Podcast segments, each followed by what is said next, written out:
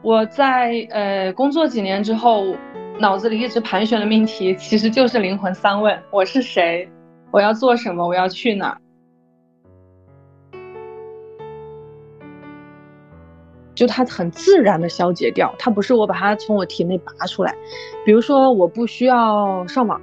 我不需要手机，我不需要陪伴。我也不需要什么漂亮的衣服啊，我也不需要化妆。就在我上个月开始，我就已经全素颜的拍视频了。我不需要去做一只漂亮的蝴蝶，也不需要住好的房子，也不需要赚那么多钱。就所有的这些都是一种自然的脱落，我很喜欢这种感觉。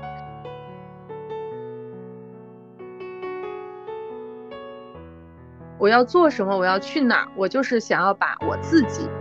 当做楚门的世界里面的楚门，我很想去，嗯，做楚门。就所有人，他可以通过大大小小的屏幕去看到我的人生，我好像在直播我的人生一样，因为我要做一场人生的实验。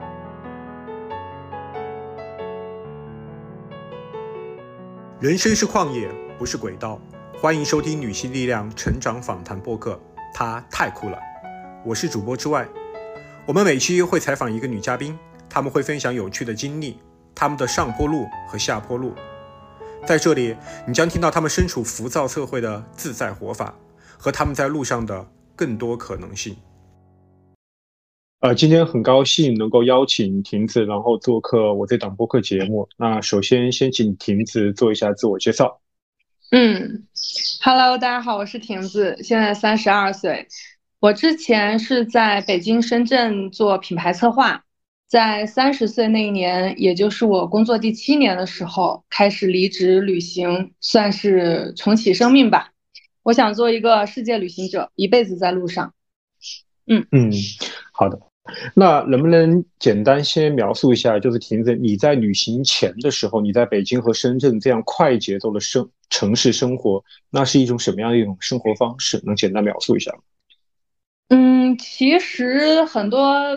人会把“北漂”这个词听起来像是一个很悲惨的东西，但是我自己的生活还挺好的。这就是，呃，我自己在北京读了四年大学，然后毕业之后在北京又工作了，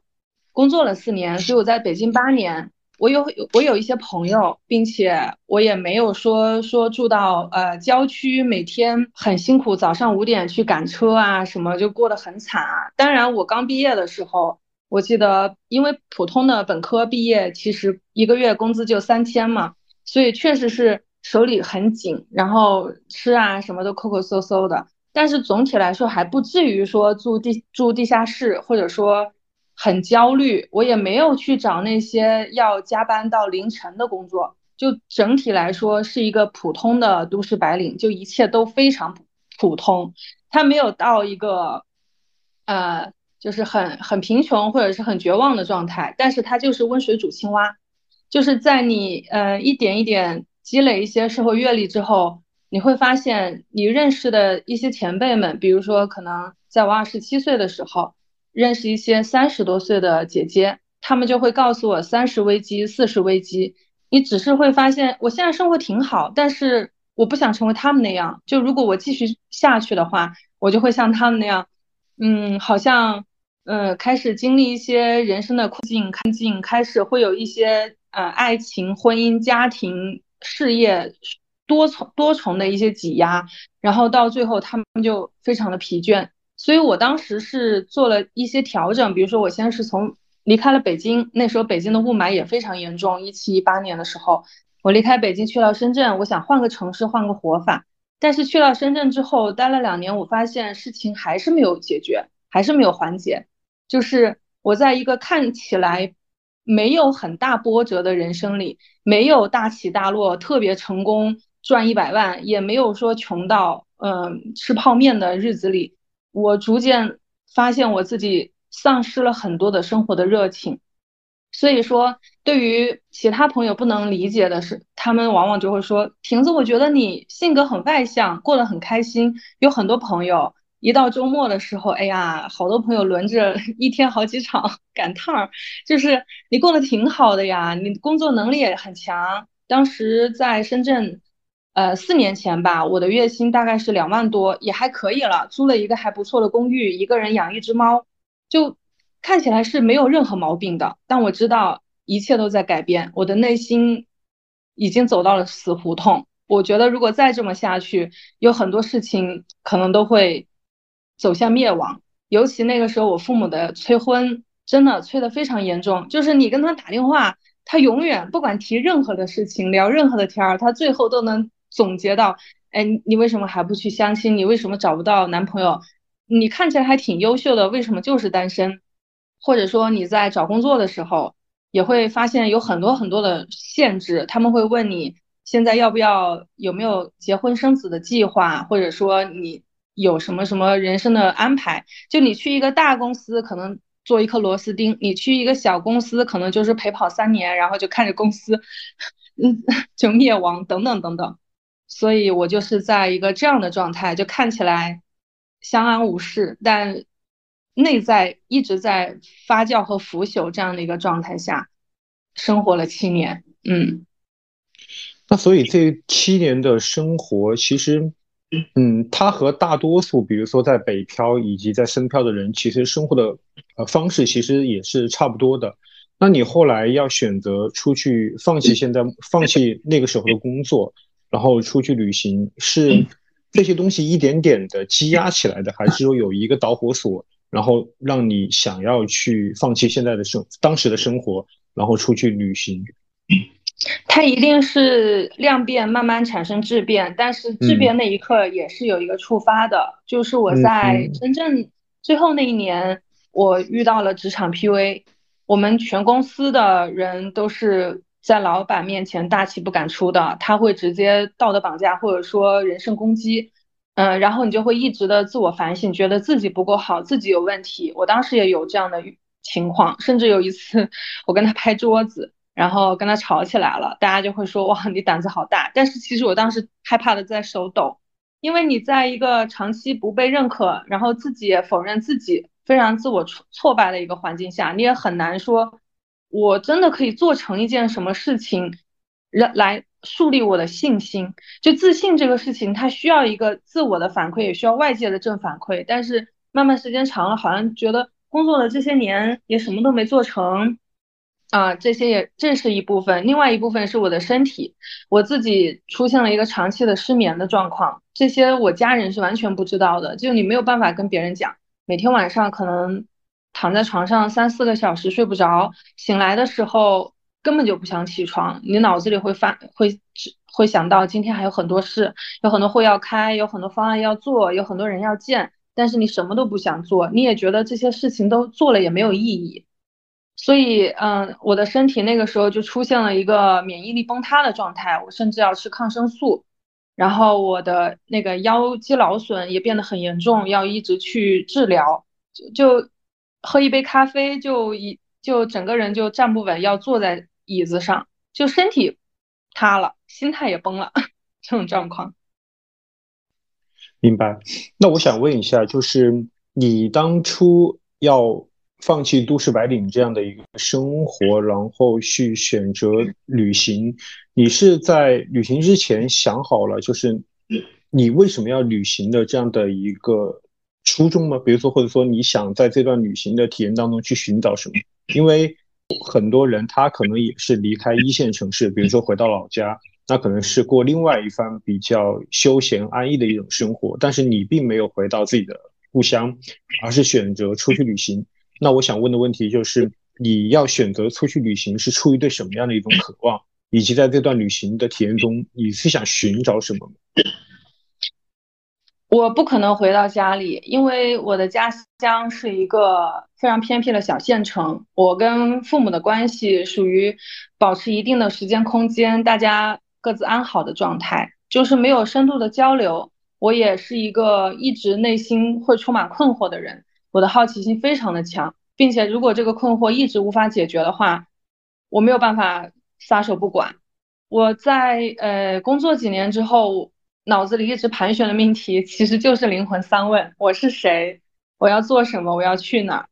就我一直都想要找到自己，我想去安抚自己的内心，我想知道我怎么跟自己共处。而且我一直都没有一个特别特别强的呃成功欲。我觉得生活的好，不代表你要买深圳的房子，你要有一千多万的积蓄。甚至我之前有一些朋友，他们的家境非常的好，我也不觉得他们有多幸福。可能综合的最后最后导导出的结果就是，我想要去解决我自己的困惑，我想要去寻找自我。而不是去回到家里躺平，因为这个念头它还在困扰我，我必须要去解答它。这个就是我上路最开始的一个想法。嗯，所以说，其实你出去旅行是带着疑疑问出去，要去要去解决这些疑问的，去寻找自我的。对，而且我当时我知道我旅行会一定会非常精彩，因为我在呃。出发之前，我就花了大概半年多的时间，一直在看很多的书，包括心理学的、文学的、哲学的书籍。我自己的感受是，你一定要找到自己的天赋，然后去把自己放在合适的位置。比如说，我当时在深圳，就在街头，很喜欢跟陌生人、普通人聊天儿，可能是卖臭豆腐的大哥，可能是一个坐在路边喝茶的老爷爷，这就是我的人生。日常，我的日常就是喜欢跟陌生人搭讪，并且往往我都会收获到非常非常非常精彩的故事。尤其有一次我在深圳的大芬村，嗯，我那个时候很热，我我在那个小路上也没有什么人，我就看到有一个大叔，他是那种达利胡子，坐那喝茶，而且他穿的是一双马丁靴，我就觉得他有一种艺术家的 feel。过去之后跟他聊天，发现他就是后来的纪录片《中国梵高的人物永》。人物原型周永久老师，他就开始跟我讲，他是怎么从一九九一年偷渡在偷渡到深圳，然后怎么去一点一点学画画，开始画梵高，是怎么喜欢上梵高的画，然后又是怎么遇到了中国梵高的纪录片导演，但是又怎么错过了这个演出的机会，就等等等等，特别神奇，但是这些都是真实的，所以我就特别想去看别人是怎么活的，这个世界这么大。还有，我当时看了一本书，就是一九八几年的时候，嗯，美国的一个作家比尔波特，他在中国的贵州，嗯，应该是说他在中国从广西到贵州到云南，嗯，一路寻访少数民族村寨的故事。那本书叫《彩云之南》，我就很喜欢，很喜欢。哇，我就想，如果我站在一个少数民族的路口，他们叫风雨桥，然后呢，来了一个大哥邀请我回去喝酒。哎，我还吃他自己家做的腊肉，他把最好的菜端给我吃，我脑子就一直盘旋书里的那些画面，我觉得太适合我了。我不是很嗯害怕，我不恐惧社交，我很喜欢跟陌生人搭讪，我特别喜欢听别人的故事，所以说我想这个可能就是我的天赋。嗯，那很自然的，我后来的路线真的就是这样，我从海南到广西，再到贵州，再到云南，我的云南还没有走多远，但是。嗯，我感觉我就是在走这条路线，并且非常的适合我。嗯嗯，所以说我看了你的一路过往的一些呃旅行出游的一些目的地，其实都是像在山区，比如说在桂林的阳朔，包括你在贵州这样，就是就是相对于离城市很远的这些乡村的位置。那你刚刚也提到，你选择去这些位置。原因是不是因为和你之前读了那些，比如说《彩云之南》那些书籍是有息息相关的，还是有其他的一些原因让你选择这样的目的地？是有关的。我刚开始出发的时候就是想看少数民族的生活，因为我在城市确实待的太久了，而且我的家乡也是一个嗯汉族聚集地嘛，大家都没有太强烈的宗教信仰，所以我很好奇他们去怎么怎么看待生，怎么看待死，他们的一个。嗯，平时的日常的生活是什么样的？他们织布，自己绣花，自己穿自己的衣服，我非常非常想看这些。这个对于我来说就是属于不同的地域、不同的活法，所以我想去看他们的生活方式。但是后来待的久，为什么我朋友每次就问你现在走到哪儿了？我说我还在贵州，就是他们就觉得为什么你第三年了还在贵州？就是除了贵州的少数民族确实很多，每比如说苗族就有二十多个支系，你根本就走不完。一个支系下来，他们的服饰不同，他们做这些衣服的花纹、颜色，嗯，或者绣法、染布，所有的工艺都不同。何况是他们自己酿的米酒，他们唱的歌，什么都不一样，太丰富了。所以我走得很慢。但是我觉得你真的要去了解一个地方，你就要像本地人一样走路摇摆，跟他们一起去赶集，跟他们一起上山去挖竹笋，跟他们一起去小溪游泳，这种才是我想要的一种旅行的状态，而不是匆匆忙忙的走马观花的。你以为看到了什么，其实你没有跟他们真正的站在一起。后来也是，呃。一直到现在吧，尤其喜欢乡村，也是因为我喜欢他们的人人际关系。我现在有飞机飞过来，我等一下。我非常喜欢在贵州所感受到一些陌生人关系，比如说有一期视频，我就是打黑车，我就站在路边，嗯，想想要回到我的那个村子里有六公里，真的，我每一次都成功了。我每一次打上车了，而且有一次我们上车的时候，那个小姐姐还给我们一人一瓶矿泉水。下车的时候还把她家乡种的百香果拎了一袋子给我。我们互相不知道对方的名字，然后做这些事情就是很自然的发生。我需要有人搭载我一程，他愿意给我一个这样的机会，互相的这种信任的感觉会让你觉得，其实世界比你想象中的更善良。还有比如说我在村村里村里，我因为我我需要拍素材嘛，我总是会有脑子会有很多突发奇想的东西想拍，但是不一定你想拍就能拍得到。比如说过端午节的时候，我就很想要去拍他们上山采粽叶、粽子叶子这些。就如果说我不拍的话，他们可能赶集买一些叶子回来就可以了。但是我想要这个镜头，我想跟他们一起上山，所以说我住的那个嫂子。嫂子他们就直接把他们的活儿一扔，然后关上门就带着我上山去摘粽叶了。而且那天还下雨，路还有点滑。就他们做这些事情，没有任何想要索取、想要得到的想法。他就是看你想做一件事，他就支持你；他喜欢你，他就愿意陪你去做你想做的事情。他们的生活节奏也很慢。他们不会说，嗯，他们的一天生活很紧凑，然后他只顾得上自己的安排的一些时间，所以他有余量放在别人的身上。但是有一个很好笑的事情，就是在我我在北京的时候，大概是一五年吧，我朋友在星巴克工作，然后有一次我们分得了很多很多星巴克的面包，而且都没有过期，就是我们晚上我们就觉得没有必要，我们吃不了那么多，我想要送给别人，哇，那那。然后当时我出现了非常尴尬的一幕，我我在那个地铁口，我就跟陌生人说：“哎，我们这些是星巴克的面包，你想吃吗？我想给你。”然后所有人真的所有人看到我就像看一个神经病一样，就躲开。我朋友说：“你怎么那么傻？你真的会觉得他们敢要吗？”我说：“为什么不敢要？就 这是真的。”我我当时很诧异，但是我现在想自己很傻。所以说我在。嗯，出发的时候我是没有想过我会那么喜欢乡村的。我小时候偶尔放暑假、放寒假会去我奶奶家，也是在农村，但是我没有说那么强烈的农村的情节，是真的是一路上遇到了太多陌生人，感受到了很多很多乡村的那种生活的美好，还有那样的环境，所以才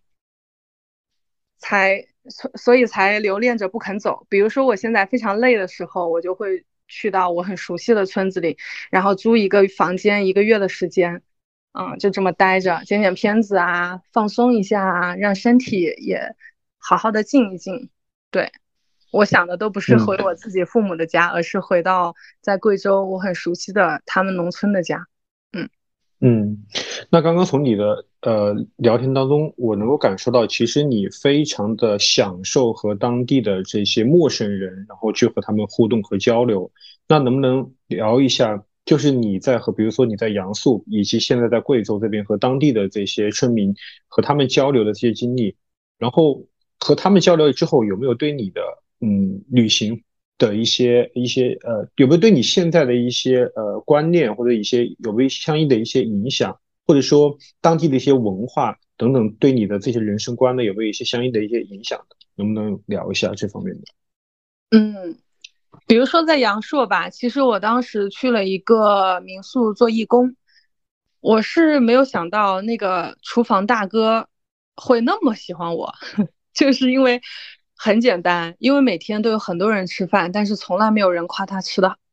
从来没有人夸他做饭做得好。但是我真心的觉得他做的很好吃，他就是本地的村民，啊，他就是做饭的时候就就是做他们本地菜，我就很喜欢吃，所以我每顿饭都说，哎呀，你今天这个鸡太好吃了，然后他就会变着法儿的给我做好吃的。今天做田螺，就他们那个叫酿田螺，很很麻烦很大的田螺肉，或者说，嗯，他会想方就会会变着法儿的做一些新鲜的菜给我，就每天都做的不一样，而且菜越来越好吃，就是。甚至后来到什么阶段，就是我可以点菜了，就是二十多个人吃饭里面，他就是我点什么菜，他第二天就做什么菜。我说，哎呀，好想吃肥肠啊！然后他就第二天买了三斤肥肠，他一定要炫耀给我看。然后我后来说，哎呀，突然好想吃鹅呀，他就去买了一只鹅。真的，我就我我会觉得，其实我后来一路上我就发现，很多人他需要被看见。他真的需要被看见、被肯定。我是没有违心去欺骗或者讨好他，我只是单纯的很感激他。他每天做做那么多好吃的饭给我。其实你在民宿很多人很多的那种食堂，你可以凑合随便做，但他不，他每顿饭都做的很精细。后来我甚至有段时间去旁边咖啡店，嗯，在工作啊剪片子的时候，经常忘了吃饭，他就一定要开摩托车过来接我，然后把我接回去吃饭。就是我，我回去之后再开饭，这个给我的影响是非常大的。我会觉得你怎么对世界，世界就怎么对你。嗯，以及后来你刚刚说在贵州那边，贵州那边给我更多的其实是一些人文上的一些开拓。比如说，我以前大学的时候专业是学新闻嘛，我爸就问你要不要考研，我就想。一个实践类的专业，考考什么研啊？就是我又不我又不喜欢钻研理论，我也不是那种看书看的特别多的、特别入迷的那种。我喜欢实践，就真正的去走路、去出去跟人打交道嘛。所以我从来没有想过我以后还想要进修的这样的打算。但是我在贵州，我去拍他们的婚礼。拍他们的葬礼，去认识苗族的神婆，还有苗族的鬼师，他们去做法事，还还有嗯，就是听那个鬼师说他是怎么，嗯，他的爷爷去世之后，在他的梦里传授这些做鬼师的这些口诀啊，嗯，因为那些也不是苗语，它不是任何一种语言，他是在梦里他的爷爷离世之后托梦给他教他的，等等等等，就是我在感受了非常多这些。不同的民族、不同的人文之后，我开始第一次非常非常自然，但是又非常强烈的感受到，我觉得我的知识储备不够了，我觉得我自己太不够了，我很想学东西。那接下来我就给自己定了一个目标，就是我可能会再努把力，好好赚钱，然后出国留学。嗯，我想去学人类学，就是因为这一路上他让我。想要获得、想知道更多的东西、更深的东西，或者说，当我遇到一个非常好的素材的时候，我想要知道怎么去记录它，怎么去分析它，用更专业、更学术、更就是更站得住脚的一些一些逻辑去看它，而不是嗯参加过一次婚礼就走了，嗯感受过一次葬礼就走了。我想知道更深的东西，所以我就定了一个目标去读硕士。嗯。你刚刚谈到葬礼，其实我在看你呃过去剪辑的那些视频当中，有一个就是你有一个是在贵州的荔波县，然后有当时你参加了一个悬崖洞葬，然后这一段视频其实给了我很大的一些感觉，但是有些感觉其实我是很难用言语来表达的。其实也是想，嗯，借这档节目，然后好好的想向你交流一下，就是你当时参加这个悬崖洞葬，就因为它是一个少数民族的这样的一个葬礼的仪式嘛，和和汉人和现在很多的一种这种葬礼方式是完全不一样的。那你是全程参与了这个东西，那我想问一下，你在这其中的一些体验，包括有没有对你有没有一些什么样对于生命啊这些东西有没有一些相应的一些呃一些感悟，聊一下吗？嗯。这个悬崖洞葬呢，是我在贵州荔波县，他们有一个瑶族的支系，叫做青瑶，嗯，那个青青草的青青瑶，他们的这个地方为什么会有悬崖洞葬？在我去之前，我就已经打听过，但是没有一个人告诉我答案。我去了之后，我也问了当地的算是比较德高望重的老前辈，他也跟我讲过几个神话故事。我也搜过一些论文资料，发现都嗯没有一个确切的说法，而是有好几种不同的说法。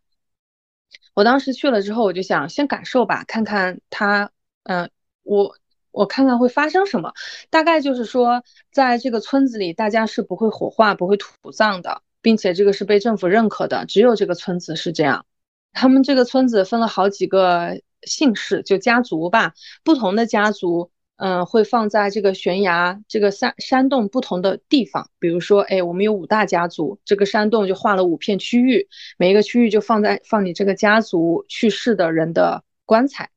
那我去的那天呢，是一个九十多岁爷爷高寿刚刚过世。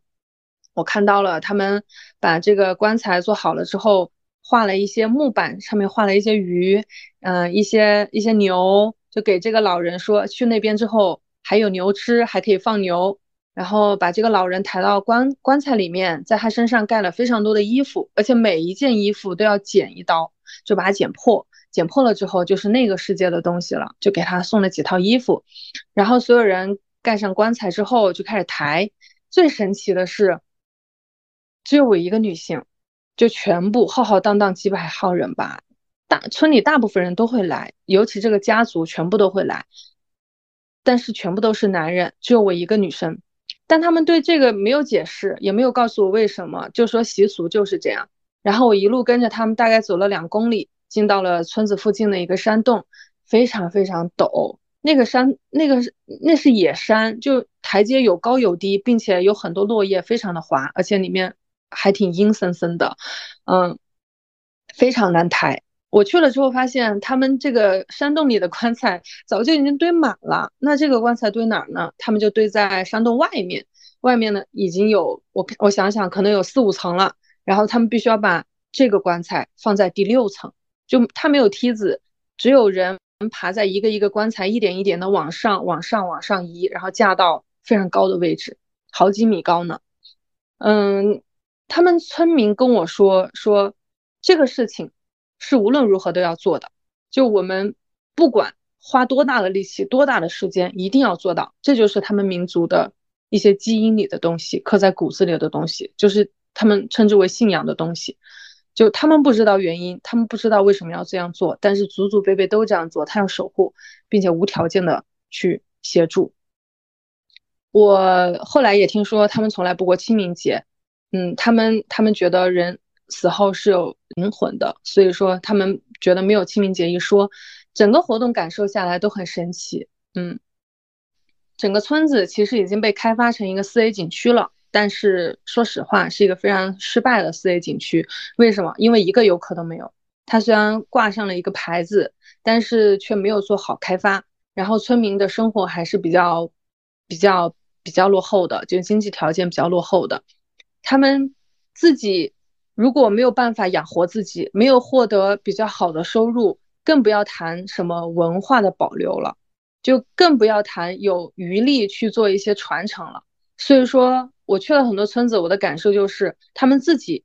都没有真正的了解自己文化背后的一些原因，或者说一些历史，因为他们已经被现实生活或者说赚钱养家这个最基础的一个需求就已经压得喘不过气了。我当时就很难受，我就想，如果我有学人类学，我我肯定会在这个村子里待个半年，然后一点一点的拍，一点一点的搜集。有可能真的，你最后从村民这里搜集不了，你还要去找一些专家学者啊，去找一些历史资料啊，然后去把它做成一个更系统的东西留存下来。因为它已经汉化的几乎快没有了，就只剩下最后这个仪式，可能几十年后他们就真的就很多东西都没有了。所以我很想要去做一些事情，很想要去保护一些东西。嗯，你刚刚谈到他们现在这个地方就是挂了一个牌子“四 A 景区”，但是我突然想到一个点，就是就是我看了你拍的那个视频，我觉得确实他给我的震撼其实还是蛮大的，因为我是第一次看到，就我之前听说过这种动葬，但是呢，我是从你的这个视频当中第一次看到它是以什么样的方式，就是它是。越往后面逝去的人，他是往上面去走的，就是你要去克服这样的一个一个一个高度，然后你要往上去攀爬，然后其实是很难的一个事情，然后把这个棺木然后去卡在那个那个悬崖上面。那我在想，就是如果这个事情就像你说的，如果这个它真的成了一个名副其实的四 A 景区，那有很很多的观光游客，那我的疑惑是，那会不会这些人会打扰这些亡灵？就这些东西，它可能会变成一种仪式或者一种东西，那会不会也是对他们这种文化的可能也？我不知道这用这个词亵渎合不合适啊？就是会不会也是有这样方面的一些呃一些一些负面的一些东西？不知道你有没有想过这个问题？嗯，其实是有的，而且我有一期视频是准备考准备讨论这个问题的，就是说，嗯，我因为生活在太多的村子，我感我能就我能慢慢的感受到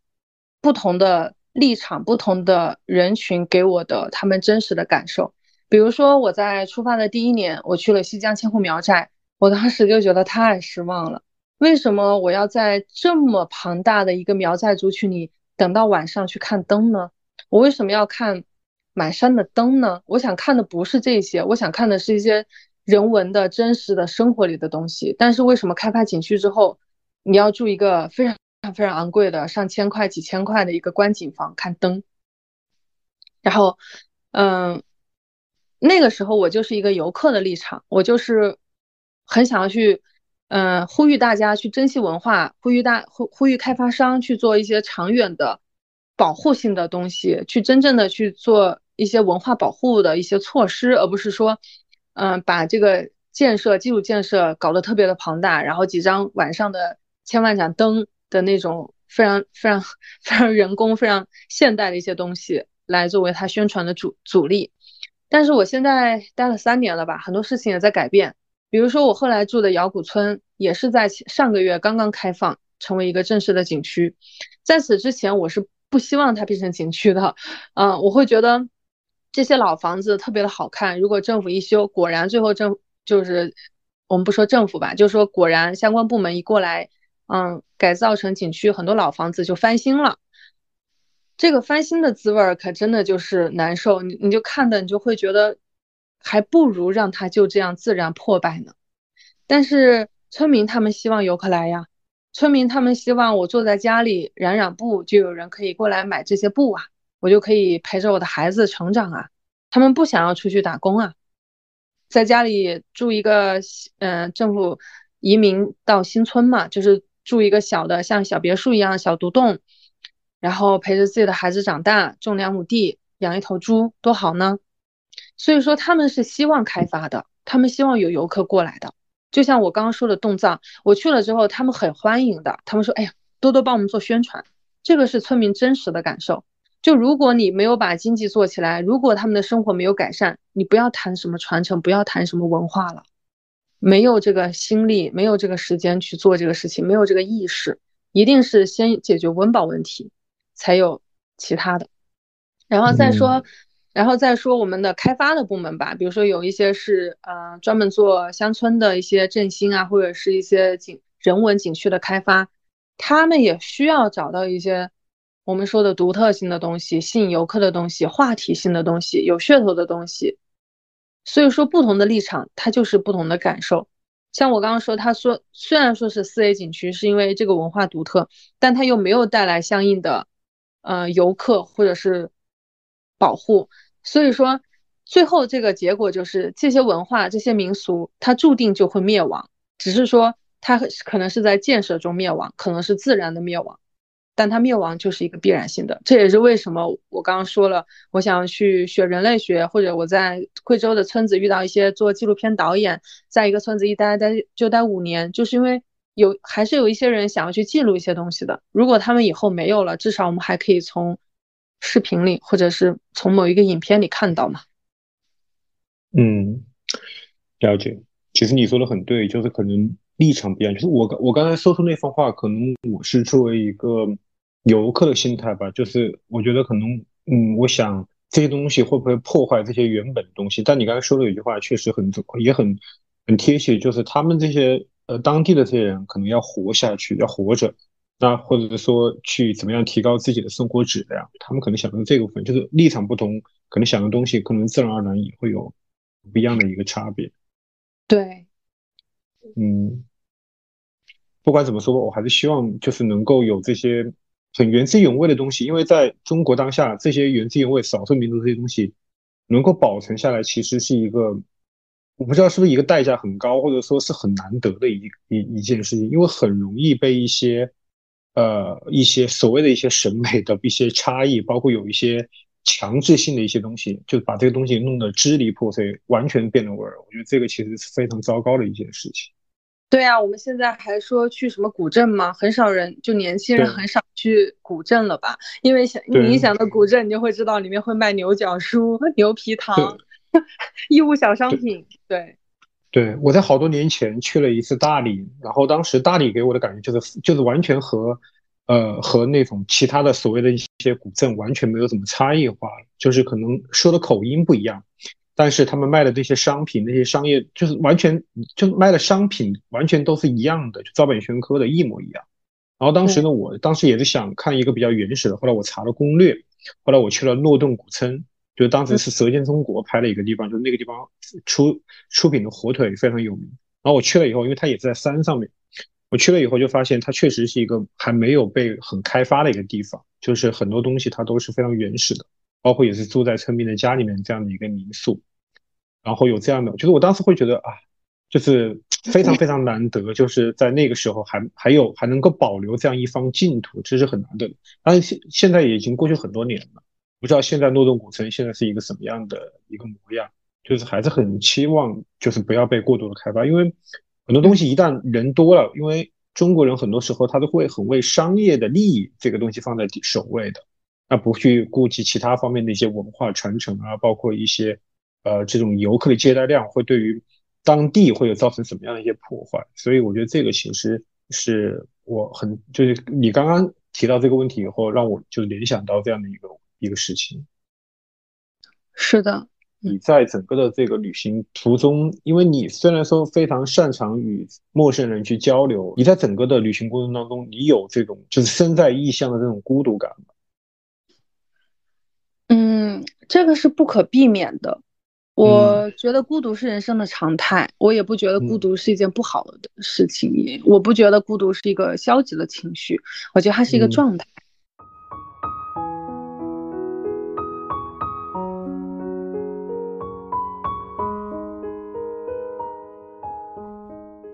嗯，你一个女孩子，然后一个人。孤身前往就是还算是那种比较偏远的位置，那对于安全这一块是有什么样的一些防卫的一些措施和手段，或者说能不能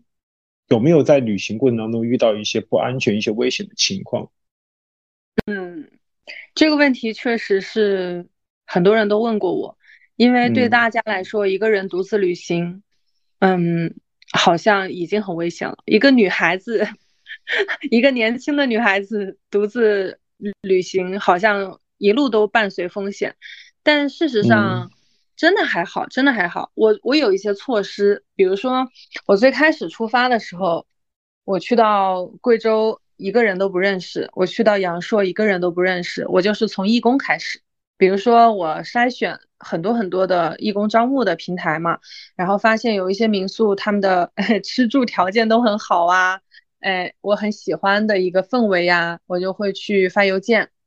我是这样去进入到一个陌生环境的。那你做义工，比如说一个月的时间，你肯定有交到一些本地的朋友。我刚去贵州的，就是在董岛部落做义工，而且我就发现附近有一些蓝电池，很多村民会在那里制作蓝电，我就跟着他们去看他们去哪里卖。就卖那个，他们是蓝染，就是染布的那个原材料，就是他们把它做成了染染料。对我去看他们怎么 怎么种这个蓝靛，怎么做蓝靛，怎么去卖蓝靛。就一路上，我是一个找到一个据点或者说中行动中心，然后就开始向四周扩散。隔壁村子有没有可以交朋友的年轻人？对，这是第二个方式，就是我每去到一个地方，我都会去找到一些。聊得来的啊，观念比较相似的年轻人，即使是少数民族村子，它其实也是有的。或者有一些从城市搬到乡村的，嗯，受过高等教育，在城市里也嗯工作过的这样一些比我会大几岁，三四十岁这样的一些人吧，这种就很容易交朋友，而且他们他们是很大方大方的，很大度的。就多一双筷子嘛，来跟我们一起吃，吃一个月他也无所谓，很开心很欢迎。然后家里还会来各四面八方的朋友，有的艺术家，有的是一些公务员都有。然后因此我就会把我的呃整个活足迹、活动活动面积扩大。所以这是第二个方式，就是每到一个地方就找一个大佬。嗯嗯嗯，蹭吃蹭喝也好，或者是说交朋友也好，真的就非常的容易。第三个方式就是，嗯，你自己首先要抛弃你对这个性别弱势的一些固有的观念，比如说，比如说，首先我自己我一米七，一百二十斤，长得也不算是很娇小的那种女孩子嘛。我去到任何地方，嗯，我的打扮。我一般穿的也是比较中性的，就比较酷的，也也不会给别人一种柔弱很好骗的感觉。这个时候呢，你学会察言观色，你学会观察微表情，啊，你学会跟人沟通，并且及时的去捕捉一些信息，其实是可以规避很多风险的。就当对方的回答让你觉得哎有一点不对劲的时候，你自己就想办法脱离就好了。这种事情就一定是要嗯自我提升的。我自己在这方面是觉得做的还算比较好，就我到现在没有遇到一些大的危险，可能唯一一次的就是有一个在苗族参加婚礼的时候，有一个新郎那边的大哥就对我比较有意思，然后 他们的言辞或者说他们的那个呃他的那个行为可能就会。有点有点过度的想要把我留下，但是好在也没有发生什么事情。对，而且你也想，这是公共场合，这是他弟弟在婚礼，在办婚礼嘛，新婚嘛，他也不敢怎么样，不敢造次。第二天我拍完，我我就立刻打车走了，所以我也没有在那多停留。就会有这种你过于诱人了，有一只狼想饿狼想要捕食的一个风险，但是但其实也还好。其他的就真的没有了。我跟很多陌生人打交道，都觉得其实大部分人还是善的，因为大家处在一个社会规训和社会关系里面，他还不会呃有一种随时随地想要作恶的 那种本性。对，因为我们都是社会人，嗯，所以不用太不用太担心。嗯，OK。然后刚刚聊完安全的问题，然后想再问。想再了解聊一聊，就是关于你的支持你整个这个很长时间的这种旅行或者叫旅居吧，这种生活方式，那肯定会有相应的一些呃金钱方面的一些支持。那你刚刚其实提到，呃，你会去打一些去做一些义工这方面的东西，然后去维持你的一些一些一些一些正常的一些生活。那除此以外，你在整个的旅居过程当中。还有一些什么样的一些手段可以去，比如说，说的比较直白一点嘛，就是去赚钱的。有很多评论，不了解我的、不熟悉我的，有很多评论都会说我家里有矿，说我是富二代。嗯，就事实上是什么样呢？事实上，我家就是湖北荆州江陵县的一个非常普通的小县城、小镇的。我出生就在，我出生是在，嗯，江陵的一个农村乡镇，我们叫乡镇里的一个中学。我爸是老师，我妈是主家庭主妇。然后后来我们就搬到小，你可想而知，这样的家庭能有什么钱啊？嗯，我从大学毕业之后就没有找家里要过钱，所以说都是自己赚钱自己花。你赚的多，花的也多。就像我说，我刚毕业的时候月薪三千，那我就。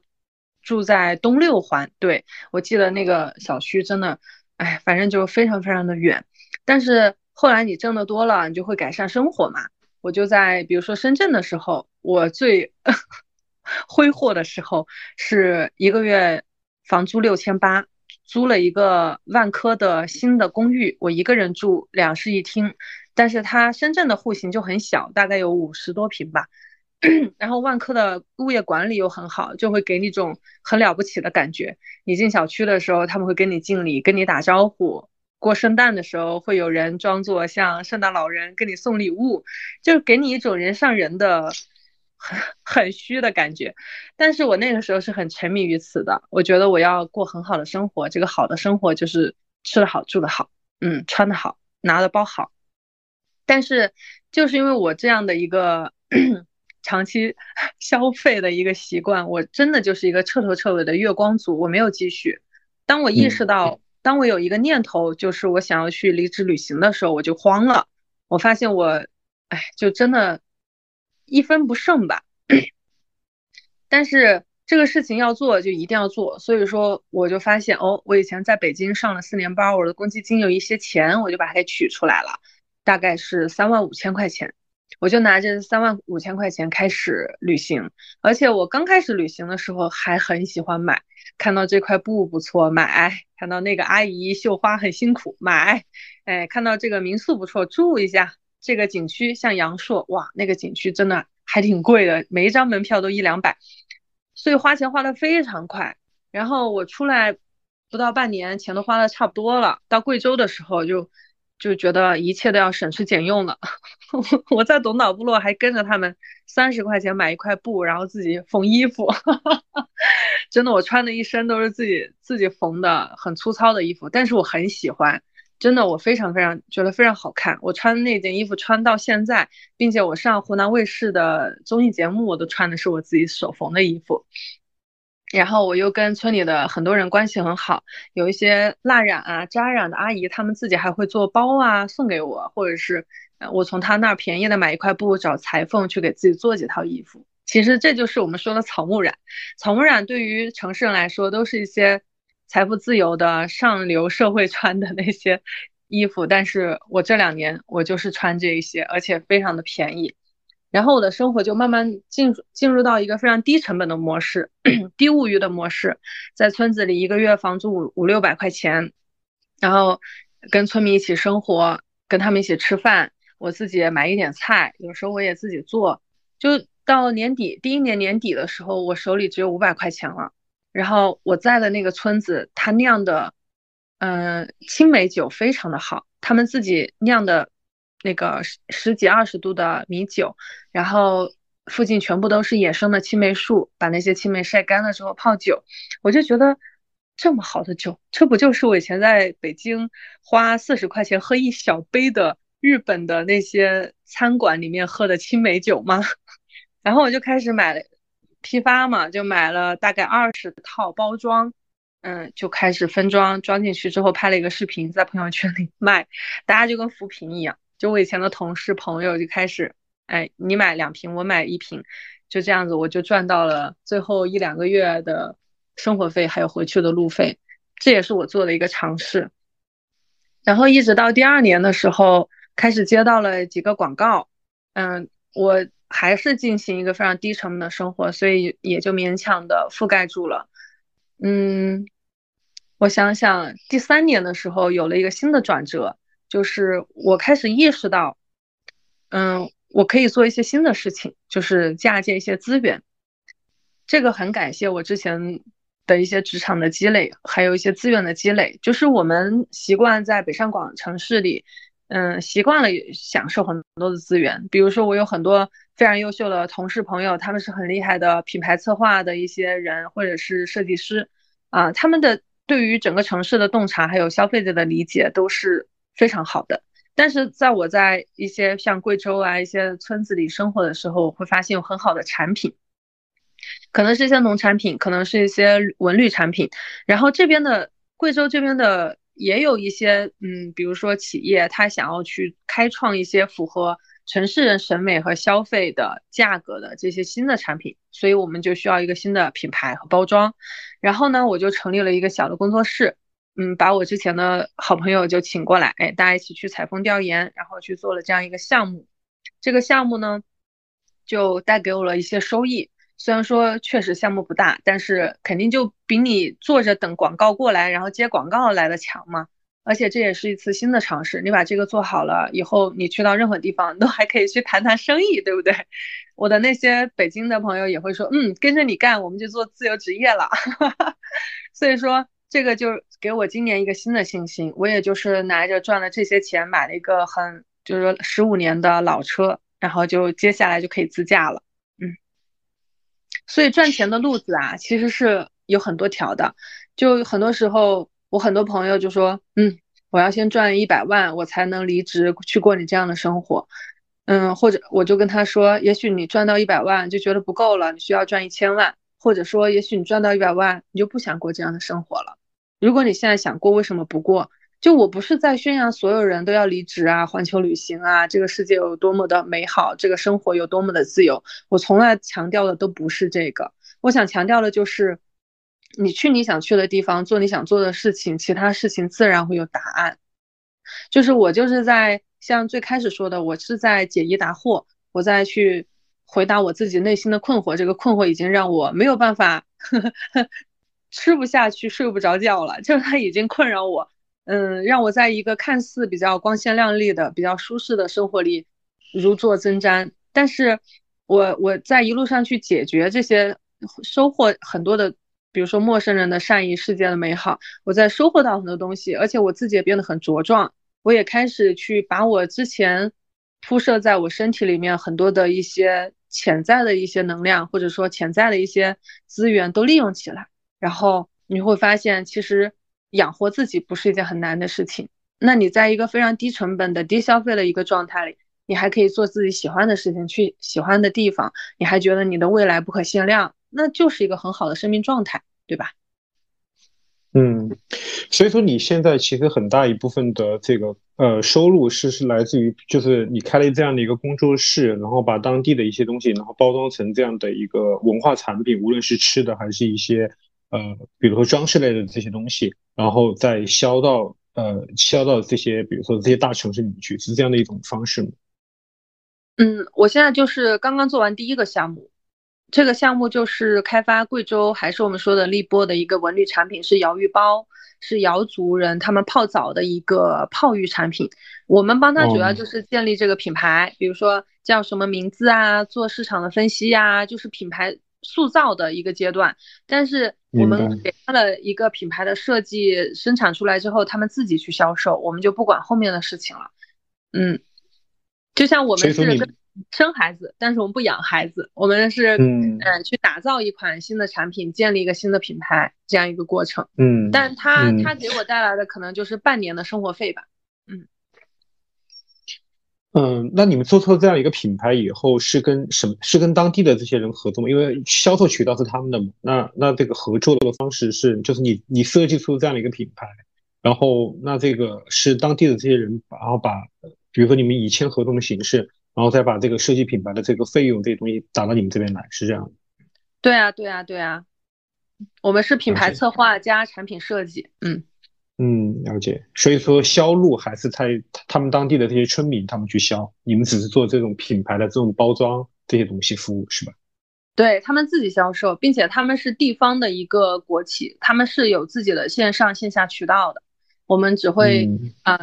去生产，就共同去打造一款这样的产品，他们自己会有自己的方法和渠道。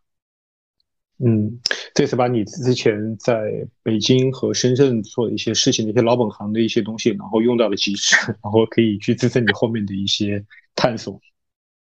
对，我觉得我想问，我意外，我想问，我想问的问，我想问一个问题，就是，嗯，我看了你的那些视频，就是那那些内容，我觉得你拍的真的非常好。你会不会把自己定义成为一个旅行博主这样的一个身份？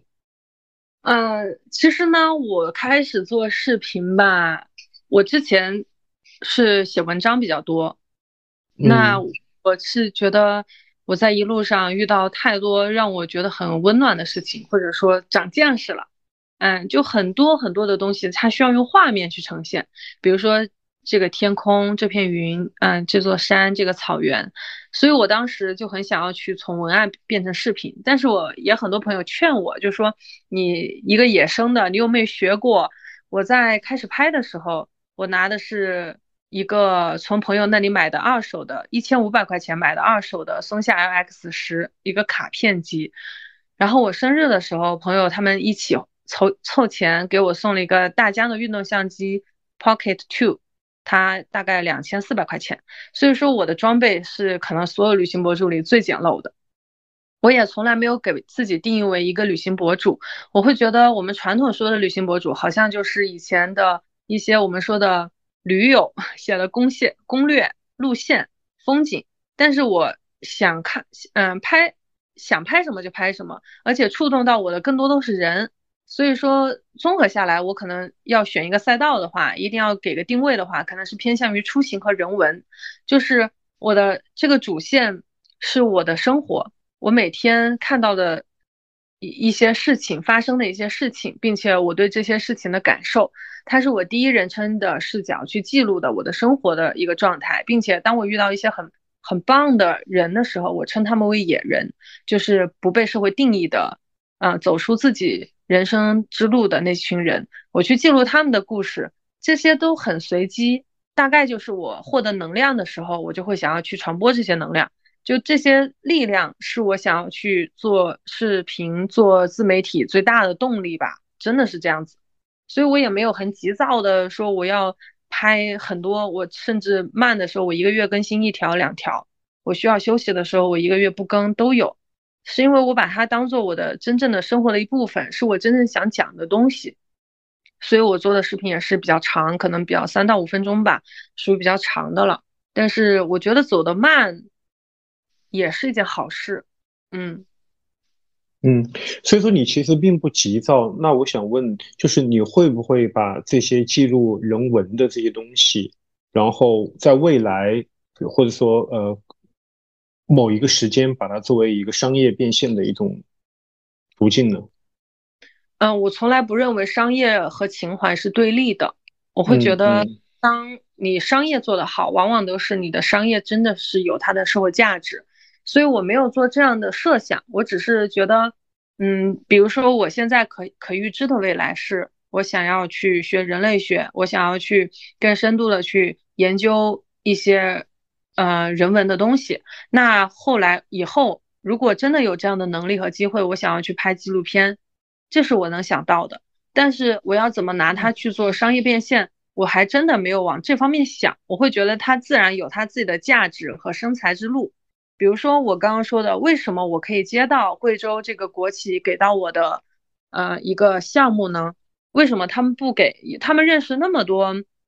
北上广的设计公司为什么不给交不交给他们设计？是因为很多他们认识的嗯合作方可能就是来你这里了解一下，待一个星期就走了，然后就把这个产品设设计出来了。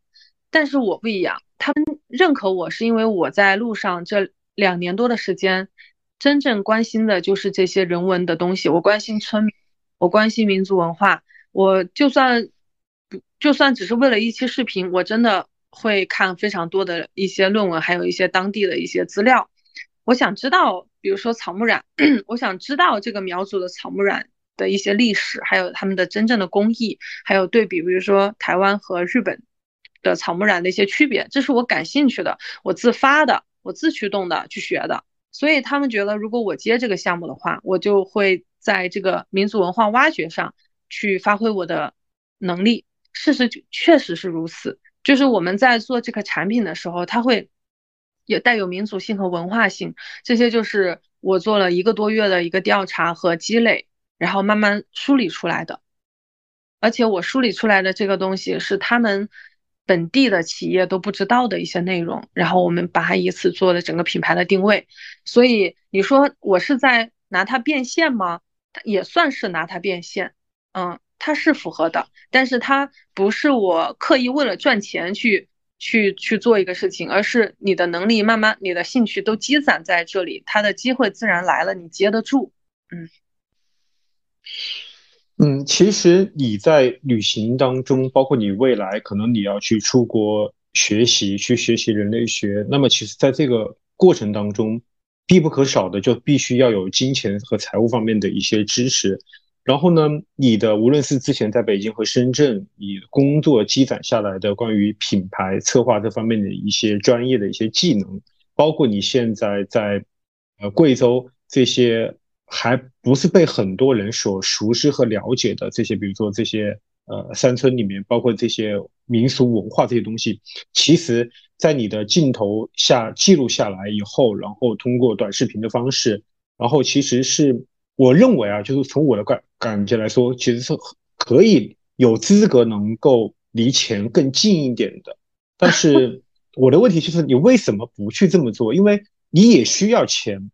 你也需要去钱去支持你的理想。那我觉得你把你的这些视频改一改或者怎么样，或者说这些视频，我觉得它里面去可可甚至可以去植入一些广告，因为这些东西对你来说是一个很 easy 的事情。那你我感觉你我感觉你不是那么的想去急于去做这个事情，你是希望能够保留一些什么样的一些，比如说质朴原朴的一些东西，还是说？呃，你对这个事情有一些其他的一些想法，这个是我比较感兴趣的。我很好奇，你刚刚说我做的这个东西是很容易变现的，具体比如说怎么变现？就是接广告吗？接广告我再接，我只是接的控制它的量比较少而已啊。嗯，对，我的意思就是包括你，比如说你在小红书上面，你比如说有一些拍摄到的一些产品一些东西，其实你比可以说通过挂链接的方式，你可以进行销售。嗯，对，包括你直播，呃，就是因为你在这这个地方，其实是很大家是很愿意看到，呃，你在这里面发生的一些故事，你记录下来的这些人文，然后其实因为大家其实都想都想出去，但是出于金钱、时间，包括等等的一些因素的一些限制，他可能没办法去，但是你可以作为一个记录员的方式，然后去把这些东西带给这些观众去看，那这样必然会产生相应的一些经济效益。那我不知道你是为什么没有去采取，因为我看到你的小红书的一些东西，就是没有采取相应的一些动作，是因为时间的问题，还是因为什么其他的一些考虑？嗯，最主要的原因，最主要最我我舌头打瓢了。最主要的原因是，最主要的原因是，嗯，我觉得这不是我现阶段最重心要做的事情。嗯，我现在最关键的事情是我还在积累。我自我的感觉是我的内容并没有做得很好。我在遇到很多的素材，我想要去怎么拍的时候，我自己还挺拧巴的。而且我其实我做一些视频非常的慢，可能我采访一期江错，我后来剪了两个星期，而且我剪了两个上下集，还有一集，嗯，最后讨论之后没有发。就是在这个视频背后，我付出了。我现在的百分之，现在百分之九十的时间都是在做视频。我的，我现在真的意识到，一个人他的时间、精力、能力都是有限的。所以你要我自己一个人去，呃，做这些内容，我已经觉得它占用我的生命的很多的时间了。我的生活都要从这些里面缝隙中去，去去调剂。哎，有可能今晚看个电影对我来说就是放松了。我对自己的内容要求确实比较高，这个是真的。我觉得现在还做的不好，所以我想先把内容做好了，嗯，把自己的能力积攒的够好了，你才有余力去做别的事情。如果你最主要的这个中轴线，或者说你的主主干道，你都没有把它修好，你都没有说我掌握了一套流量密码，还是什么讲故事的方法，还是做出了自己的风格，嗯。有了一套自己的工工作室的逻辑和做事的方法，这些是我觉得最重要的。就当你真的掌握了，你做的比较轻松了，有可能你会有一些新的想法，就是，哎，有没有团队啊？我们一起去做一些带货呀什么的。我没有，我没有说带货，嗯，不好或者变现不好，因为我也确实认识，像在北京有一个，呃，在贵州有一个大号。在抖音有两百多万粉丝，叫小白的奇幻之旅。我们去年冬天在贵州一起同行了一个星期，然后相互也成为很好的朋友。当时他就是做了三年之后，积累了两百多万粉丝之后，想要去转型做直播带货，但他尝试，但他尝试了几期，好像也停了。就这个事情，其实我会觉得你要么就不做，要做就做好。而且他当时还是有一个团队去做的，他签的是团队。对，所以我时机未到吧，它不是我现在的一个重心，也不是我觉得一个人可以做到的事情。嗯嗯，明白，了解。然后嗯，想问一个比较抽象的问题哈，就是你在这种以这种方式，然后去旅居，其实也有有有三年时间了。那这三年时间，然后其实你不是那种像旅游那种就是走马观花的方式。然后其实我我觉得你还是一个用把心定在一个地方，然后很认真的去感受这里的风土人情，包括这里的生活方式，以及去探索你内心在出发之前的那些问题。那你觉得这三年嗯的旅行对你的一些，比如说一些呃心态，包括一些世界价值、心态、世界观啊、价值观这些东西，有没有一些改变呢？非常大。首先，我就说我现在 今天正在剪的这期视频，就是关于低物欲生活。我刚刚也说了，我在城市一个月光族，其实有时候消费是可以给人带来快感的，但是我现在不需要这些快感。就以前我会觉得我人生的必需品有非常的多，但是现在我真的真的真的就不需要了，就它很自然的消解掉，它不是我把它从我体内拔出来。比如说，我不需要上网，我不需要手机，我不需要陪伴。我也不需要什么漂亮的衣服啊，我也不需要化妆。就在我上个月开始，我就已经全素颜的拍视频了。我不需要去做一只漂亮的蝴蝶，也不需要住好的房子，也不需要赚那么多钱。就所有的这些都是一种自然的脱落，我很喜欢这种感觉。第二个最大还有第二个感受非常非常强烈的就是，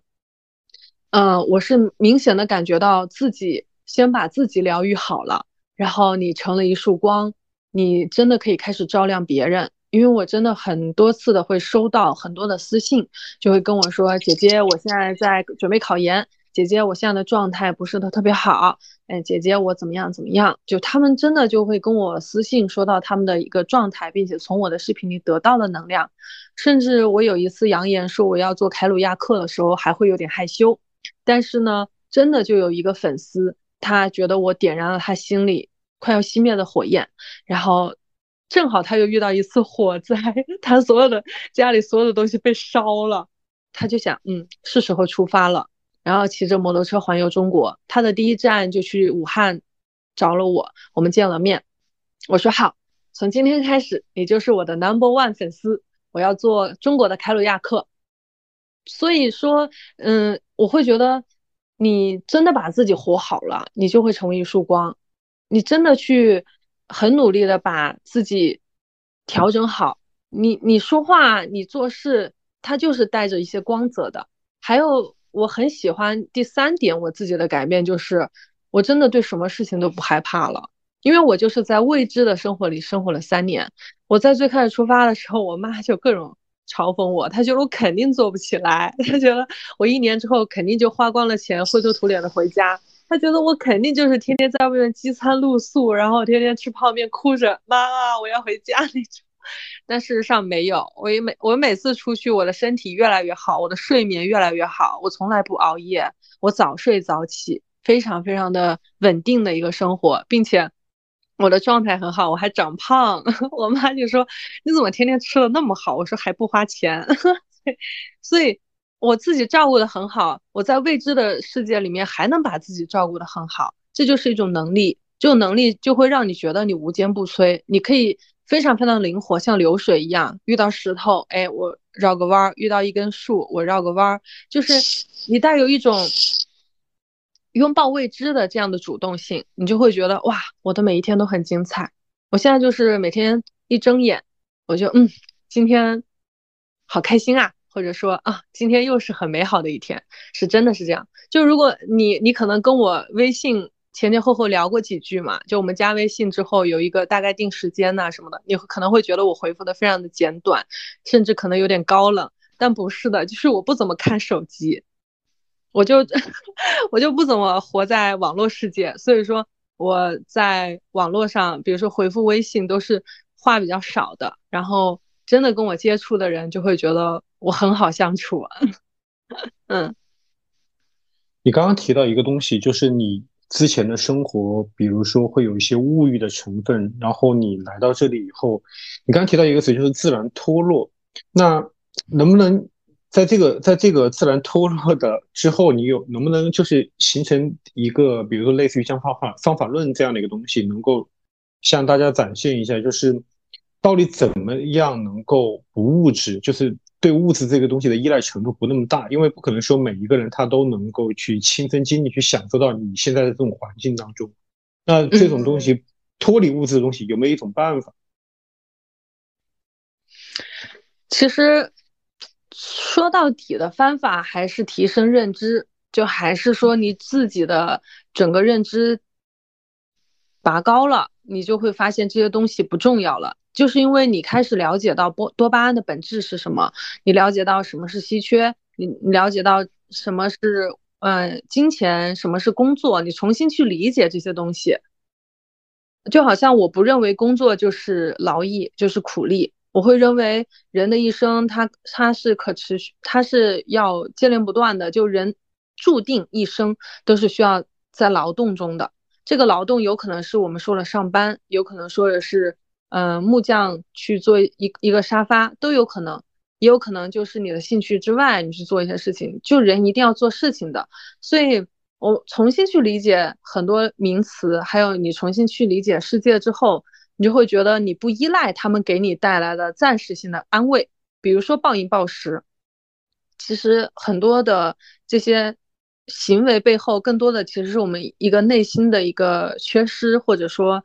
一个内在的需求不被满足嘛。所以，我们肯定是要了解自己，内观自己，跟自己和解。然后你会觉得本自具足，就你活着就已经很美好了。你觉得外面的一声鸟叫就可以让你开心了。你。做你喜欢的事情，去你喜欢的地方，去过你喜欢的生活，这个事情就会觉觉得没有那么难了，因为你可以放下很多东西了。所以你要我说一个方法论，可能我还没有达到这样一个能力，我只能说我自己的感受是，提高认认提高认知，重新理解很多事情，它自然的就会去更新。嗯嗯，那你现在对于你出发前的灵魂三问，你觉得？找到答案了吗？还是说还在探索当中？啊，我现在是有一个阶段性的答案的。我是谁？能不能跟我们分享一下？嗯嗯，我是谁？我可能，其实我就是亭子，我就是一个很普通的人。但是我相信逆天改命，我相信一个出身普通、长相普通、一切天资都普通的人，他是可以通过嗯后天的一些个人的探索、努力，实实在在的。读万卷书，行百里路，是可以达到一个状态。这个状是这个状态是，嗯，你仅仅活着就觉得很满足的一种生命状态，也是一个充满希望。就我们我们刚刚说的低物低物物欲生活，并不是躺平，它是一种，嗯，它是一种很很很舒服的状态。呃，但这个舒服的状态，你还是会有想要去努力做的事情，还是有想要努力的目标。所以，我。我是亭子，我是一个现在我是一个这样的人。那我我要做什么？我要去哪儿？我就是想要把我自己当做楚门的世界里面的楚门。我很想去，嗯，做楚门。就所有人，他可以通过大大小小的屏幕去看到我的人生。我好像在直播我的人生一样，因为我要做一场人生的实验。我想要去。论证我刚刚说的一个普通的人，他是一路上经历了什么东西？可能哭过，可能笑过，可能愤怒过，可能悲伤过，可能，哎，遇到过很糟糕的事情，但有可能遇到很棒的事情。然后他最后达到一个人生的新的状态，然后又重新把他所有瓦解了，他又开始重新去寻找自我，重新把破碎的自己重组，然后又达到一个新的状态。所以他就是不断的在升级打怪。那这样的人生。就是我想要去做的一场人生实验，我想要去，嗯，活给所有人去看到这样的可能性，就是人生不是旷，人生不是轨道，而是旷野。嗯，说的太好了。那你觉得你现在这种 不寻常的这种生活方式，你觉得哪些人？比较能够适应你的这种生活方式。如果就是有一些人，他也愿意去加入到这种生活方式来，你会给他一些什么样的一些建议？因为你其实之前也提到，你不是建议每个人都裸辞，都选择这样的方式。那你觉得哪些人他会更适应，或者说更适合你这样的一种方式呢？嗯，其实我会很自然的认为，向往自向往自由是人的本能嘛，然后需要一个安全感，需要一个。我们说的房子，嗯，车子，一个稳定的亲密关系，这个也是我们农耕文化千百年来就给到我们基因里的东西。所以说，大家想要一些安全感，我觉得真的就是没有错啊，无可厚非啊，所有人都想要，甚至我也很期待我的爱情出现。我有一个非常很，嗯，就非常跟着我一起浪迹天涯的 这样一个伴侣。我我不否认这些，我否认的就是说，嗯，如果你知道你现在过得不舒服，或者说你知道你跟你的父母之间有很大的分歧，但是你选择妥协，你选择去按你父母的期待过一生，那我会觉得可能。他们会向往我这样的生活，但是没有办法过这样的生活，因为他们没有活给自己看。我希望的是那些他们在一个迷茫的状态里，他其实他们是在自救的，就像我当年也是从自救开始旅行的，就是嗯，他们愿意去走出去，去尝试些可能性，他们愿意去相信一些可能性，这种的话可能会更适合。看我的视频，或者说从我这里真正得到力量，我很我很怕的就是我给大家渲染一种好像家里有矿，然后可以随便随便走、随便潇洒的一个状态。我希望我可以更真实的去讲出这条路其实是也是辛苦的，也是曲折的，但它必然是独一无二的。你在选择这条路的同时，你要带着质疑，你可以质疑我，你可以去。嗯，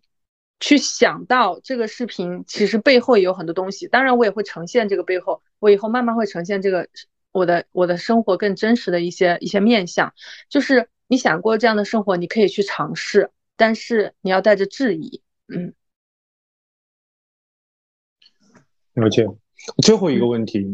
就是。大家总说读万卷书不如行万里路，然后其实你这三年虽然说没有去过很多地方，但是你在一个地方其实是待了很长时间去浸润这个地方，去体会体验这个地方的。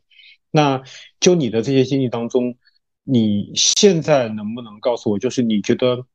去看过很多地方，去见识了很多人和事以后，就一定能够让自己的内心非常充实吗？那如果比如说有很多人他会说啊，那我要去。说走去做一次说走就走的旅行，然后他可能旅行那一段时间以后，那回来以后会不会会回到这种现实的世界当中，会感觉内心的愈发的会感到空虚？所以这其实也是我的一种疑惑。当然会啊，我其实我也认识很多人，他们去了很多地方，但是他们始终都没有解决内在的问题，甚至说可能他四十岁了，还是跟二十岁一样去。在解决同样的问题，其实是会的，并不是说你去的地方越多，看到的风景越多，你就越成熟，你就越豁达，你就越超脱，并没有。有一些人他身在闹市，他依然就跟仙儿一样在那儿 生活的怡然自得。当然有，只是每个人都有属于自己的路径，真的都有属于自己的方法。就像我刚才说的，我就是一个实践性的人，我是。看书看理论书不是那么容易看懂的人，我智商有限，但是你让我跟人打交道，去听他们的故事，去人家里吃饭，我可是 信手拈来，就这个对我来说就很轻松，所以我肯定是先找到自己的天赋，然后实践的天赋，我再选择一条适合我自己的路，嗯。嗯，但是我是。在去了一些地方之后，哎，我开始嗯。在这个事情上，我想要深挖，我想要去探究，我想要去保护，我有一些我们称之为社会责任感的东西。那这个时候，我就有一个更强的驱动，说，哎，我要去学一些理论，或者说研究一些东西啊，去做一些民族文化的保护。那就我的人生就到了另一个层面了。嗯，明白。然后这个问题确实也一直困扰着我。就是因为很多人都说啊，我们比如说周边有会有人，我们要不去一趟新疆，去一趟西藏。但是有时候我在想，好，即使我们去花一个半个月，甚至一个月的时间去了那里以后，真的就能够让自己内心很焦灼的内心就能够平复下来吗？其实我一直很怀疑这个事情。就你回来以后，我觉得可能会依然会感觉到很空虚，甚至会这种空虚会会更加加剧。所以我觉得你刚才说的很对，其实更。